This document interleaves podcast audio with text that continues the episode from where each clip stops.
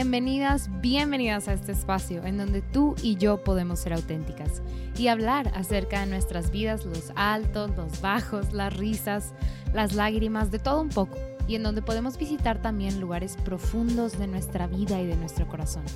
Siéntete en confianza y en total libertad. Ponte cómoda. Te acompaño en este momento en lo que sea que estés haciendo. Espero esto pueda inspirarte a ti que estás en este camino con Cristo.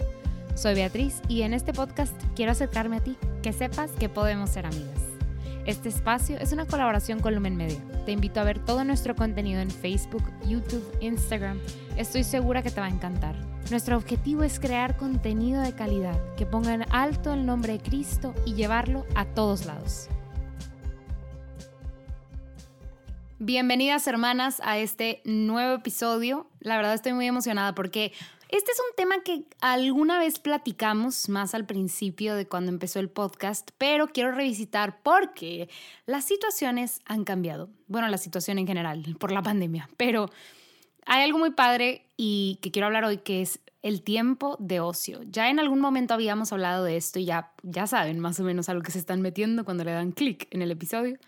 Pero quiero hablar de los hobbies, nuestro tiempo de ocio, volver a retomar este concepto del ocio, porque es muy importante, muy, muy importante. Entonces, quiero empezar, vámonos como directo ya al mero, no sé, meollo del asunto, o sea, el tiempo.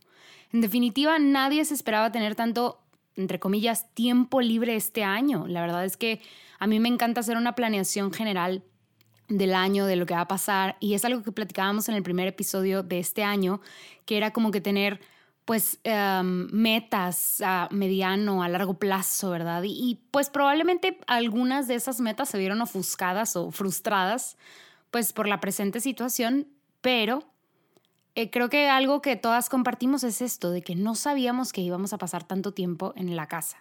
Y entonces hay muchas cosas que queríamos hacer, ¿verdad? Tal vez viajes, pero pues eso es tan cañón. Muchas cosas que queríamos hacer y que dejábamos de que en el board de Pinterest de cosas que algún día voy a hacer o en el, no sé, en la lista de videos guardados de YouTube que algún día voy a tipo volver a revisitar, ¿no?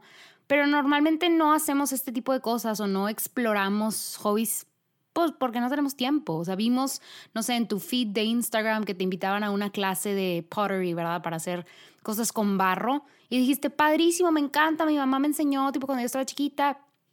Pero dices, híjole, ¿a qué hora voy a al curso? O sea, digo, si no estuviéramos viviendo esta situación, como que dirías, pues a qué hora voy al curso, ¿no? Y hay miles de ofertas y qué clases de cocina y qué clases de no sé qué. Y la verdad, o sea, es una experiencia que, que yo vivo, que, o sea, o que vivía en el tiempo pre-pandemia. Era como me encantaría hacer estas cosas, pero no tengo tiempo. Y entonces volvemos a el significado este de, o sea, ¿por qué no tengo tiempo? La pregunta, ¿verdad? Fundamental de ¿por qué no tengo tiempo? Y pues creo yo que, como platicábamos la vez pasada, pues estamos llevados por este vórtice o este vórtice o esta ideología del productivismo y nos perdemos en el hacer, en el ser más productivos, en el dar mejores resultados, en el tener mejores, este, no sé, calificaciones y todo, todo está centrado en el hacer y no me concentro para nada en ser. De hecho, hay un gap, ¿verdad? Ahí, o sea, en nuestra generación hay esta, esta cosa que nos falta de pensar. O sea, yo me acuerdo mucho en una clase en la universidad de antropología que decía la maestra y otra clase también que llevé, pues y, aquí yo metí estas clases como de tópico porque me encantan, ¿no? Entonces, también en otra clase de discurso y poder decía la maestra, hay una gran necesidad de filósofos y de pensadores en este tiempo y no hay, o sea, no existen estas personas, porque ¿qué ha pasado? Pues una explicación podría ser, o parte de la explicación podría ser esta conducta o esta ideología más bien del productivismo, de que queremos hacer más y entonces dejamos de pensar y nos dejamos llevar por la corriente y nos olvidamos del ocio y creemos que el tiempo libre es más bien pues tiempo para dormir. Platicábamos la vez pasada que vemos el, tiempo de descanso más bien como el tiempo de apagado y ni siquiera me quiero ir a dormir, quiero seguir viendo YouTube o quiero seguir viendo Netflix porque quiero seguir descansando, ¿verdad? Quiero seguir, no sé, buscando algo que le dé sentido a toda este, esta productividad a la que estoy persiguiendo y, y verdaderamente pues ahí no vamos a encontrar ningún tipo de sentido. Creemos, como les digo, que el tiempo libre es como para desenchufarse y yo la verdad quiero ser la primera en decir, esto me pasaba. Digo, es muy distinto ahora por todo esto que está pasando, pero esto me pasaba, o sea, no me quería ir a dormir porque no quería que se acabara el día y que empezara el otro. Y, vivimos en este constante vórtice, ¿verdad? Este terrible círculo y, ciclo de, ser productivos. Y pues cuando va a acabar, pues como lo dice el dicho, ¿verdad? Cuando me muera, o sea, voy a descansar cuando me muera. Y qué triste, qué triste que, que nuestras vidas y el objetivo de nuestras vidas sea solamente esto. Entonces, ¿dónde? Oye, pero no se supone que vivimos en este mundo, pero no somos del mundo. O sea, claro que la, las cosas están del traste y la economía y las condiciones sociales y políticas y culturales. O sea, claro, yo entiendo, o sea, sé lo que está pasando, pero pues que no se supone que vivimos en este mundo, pero no somos del mundo. Oye, entonces, ¿por qué estamos tan esclavizados por este mundo que estoy persiguiendo? Me acuerdo mucho que ponían el ejemplo de cuando hablaba de este tema con, con, otras personas, era como, oye, pues es que estoy trabajando para tener un mejor salario, para comprar mejores cosas para mis hijos. Y es como, pues sí, pero ¿qué cosas les quieres dar y por qué se las quieres dar así? O sea, ¿quién te encadenó a este ideal? O sea, ¿y por qué quieres tener tal vez este estilo de vida inalcanzable para ti en este momento? O sea, ¿qué estamos persiguiendo? Y creo yo que aquí es cuando se tinta mucho nuestra visión con la visión del mundo, con los objetivos del mundo. Y entonces dejamos de ser libres. Pero ¿por qué dejamos de ser libres si Cristo nos hizo libres? ¿Qué no nos hizo libres? Sí, Claro que sí. Pero entonces vamos a dar un paso atrás. Te propongo sacar la cara, me, encanta esta analogía porque alguna vez me la, me la dieron en algún curso o algo que era como, pues es muy difícil ver el mundo de manera tranquila cuando tenemos la cara metida en una cubeta con agua, o sea, y nos estamos ahogando y es como, necesito aire, necesito aire, y pues es como, ok, a ver, saca la cabeza de la cubeta y vamos a dar un paso para atrás, retroceder, hacer un zoom out y ver la realidad de las cosas. Digo, X, si quieres puedes regresarte corriendo a meter la cabeza a la cubeta, pero espérame, yo te voy a agarrar en este momento y vamos a tratar de ver de manera más, pues no objetiva, porque pues tenemos todas estas maneras subjetivas de ver el mundo a través de nuestros lentes, ¿verdad? Pero vamos a tratar de hacer este zoom out. Entonces, al tratar de ser lo más productivos que podamos, pues estamos metiéndonos eh, y, y, como que volviéndonos, no sé, y muy inmersos en lo que la cultura, en lo que este mundo pide de nosotros. Y este, pues este mundo es el mundo de la mentira, entonces es importante reconocer eso, que el buscar la productividad como infinita, ¿verdad? O sea, sacarle siempre el 100% de jugo a los días, pues es imposible, porque somos seres humanos, no somos máquinas, no podemos solo ser productivos. Y hablando sobre todo en el plano femenino, hablando de nosotras las mujeres, tú sabes, mi hermana, y si hay un hombre por aquí, pues bienvenido, ¿verdad? Tú sabes lo difícil que es, pues ser productiva cuando estás en tus días y ser completa y totalmente eficiente cuando te sientes muy mal porque estás pasando por este ciclo, ¿verdad? Que es el ciclo que todas tenemos, el ciclo menstrual, o cuando estás teniendo dolores específicos, ¿verdad? Que solo las mujeres tenemos. Es difícil, es difícil salir adelante. Oye, y si tuviste un problema, ¿verdad? O sea, tienes, eh, no sé, ovario poliquístico, o sea, hay algo, ¿verdad? Dentro de tu ser mujer que te permite, o no te permite más bien, este, o sea, trabajar al 100, pues o sea, es, imposible quererte, quererte sacar a ti el 100, porque no puedes, porque no somos, o sea, no tenemos esas características, ¿verdad? Basales, siempre, o sea, no estamos siempre 100 de energía, 100 de, no sé, felicidad y 100 de todo, o sea, no, somos seres humanos y nos afectan las situaciones, ¿verdad? También va a haber muchas cosas eh, como en nuestro entorno social que afectan nuestra productividad ya sean nuestras relaciones con nuestros amigos, nuestras relaciones de noviazgo, nuestro matrimonio, nuestros hijos, o sea, nuestra familia, la muerte, o sea, hay muchas cosas que influyen en cómo estamos y qué tan productivos podemos ser. Entonces es una mentira que podemos ser 100% productivos todos los días del año, todos los años de nuestras vidas. No se puede.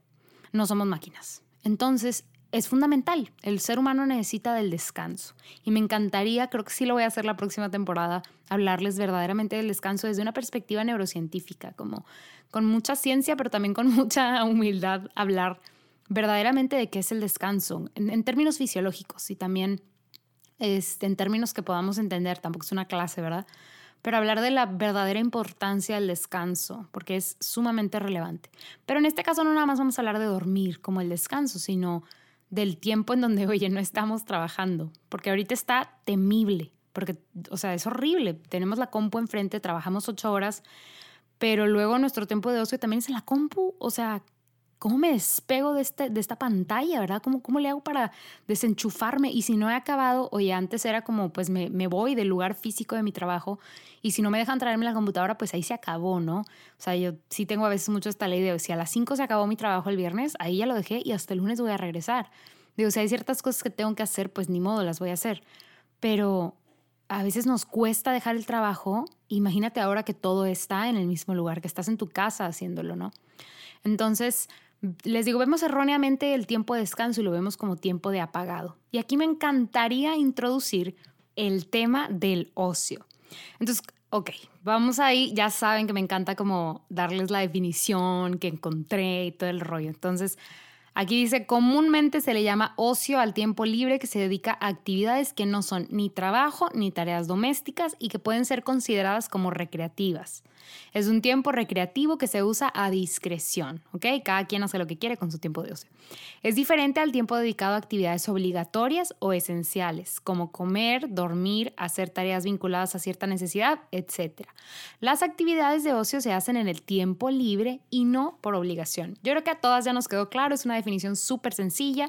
Y ahí, por ejemplo, entran los hobbies. O sea, yo desarrollo mi hobby que no es para nada una obligación, o sea, que nadie me lo está pidiendo, sino que es algo que yo quiero hacer, pues entra en ese tiempo, lo desarrollo en ese tiempo de ocio. Ahora, yo me acuerdo perfecto, creo que esto, se los juro, no me acuerdo, bueno, me acuerdo perfecto, pero no me acuerdo specifics, ¿no? O sea, me acuerdo de lo que me dijeron, pero no me acuerdo el contexto específico.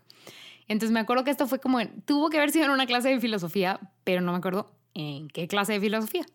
Pero me acuerdo mucho de que hablábamos de los griegos, ¿verdad? que remontábamos a la antigua Grecia y al tiempo de ocio que nace ahí, o sea, ahí se acuña como este término del tiempo de ocio. Y claro que de su tiempo de ocio, porque luego hay una distinción de ocios, de su tiempo de ocio como productivo o más asertivo, sale el teatro, ¿verdad? Nace el teatro y nacen este, varios tipos de juegos y cosas así. Pero había un ocio específico que yo me acuerdo que, o sea, yo creo que esto despertó tanto mi curiosidad que se quedó como que ahí, ¿no? Entonces hablaban de este ocio eh, y decían, el, encontré esta definición que se las quiero compartir y dice, el ocio se puede emplear en actividades motivadoras y productivas. Perfecto. Por otro lado, el ocio en la antigua Grecia era considerado el tiempo dedicado principalmente por filósofos a reflexionar sobre la vida, las ciencias y la política. Ahora, algo que siempre me ha impactado mucho de la antigua Grecia es cómo en un tiempo de tanta escasez, ¿verdad? Porque ahorita tenemos muchísimo conocimiento adquirido y, acumulado más bien. O sea, ahorita podemos conocer acerca de, yo me impacté mucho en una clase de análisis de discurso, cómo eso ya está mapeado. O sea, dices, no, es que no hay una ciencia que determine quién es este, quién está en una posición de poder en una, en una conversación. Pues sí, sí existe, es el análisis del discurso y hay tipos de análisis de discurso y hay muchísima gente que ya escribió acerca de esto. O sea, como que a veces decimos, queremos inventar el hilo negro, ¿no? Y muchas, en muchas disciplinas mm, ya existe ese conocimiento y nosotros tenemos la fortuna de construir sobre de eso. Pero los griegos no tenían esto, no había tanto conocimiento como acumulado para ese entonces. Y entonces, ¿por qué seguimos citando a Aristóteles? ¿Por qué seguimos citando a Platón? ¿Por qué? Y creo yo que hay una clave importante. Creo, digo, hay muchos factores, pero creo yo que ellos utilizaban este tiempo de ocio y este tiempo de ocio les será sumamente fructífero. Porque si se fijan aquí en esta última definición, dice reflexionar sobre la vida, las ciencias y la política. Estos hombres tenían la capacidad, o vamos a decirlo así, la mm, oportunidad de sentarse a hacer nada más que pensar. Podían, imagínense, digo, yo sé, se los juro que para mí, que soy una persona sumamente como que, que busca hacer, es bien difícil sentarme a, no hacer nada.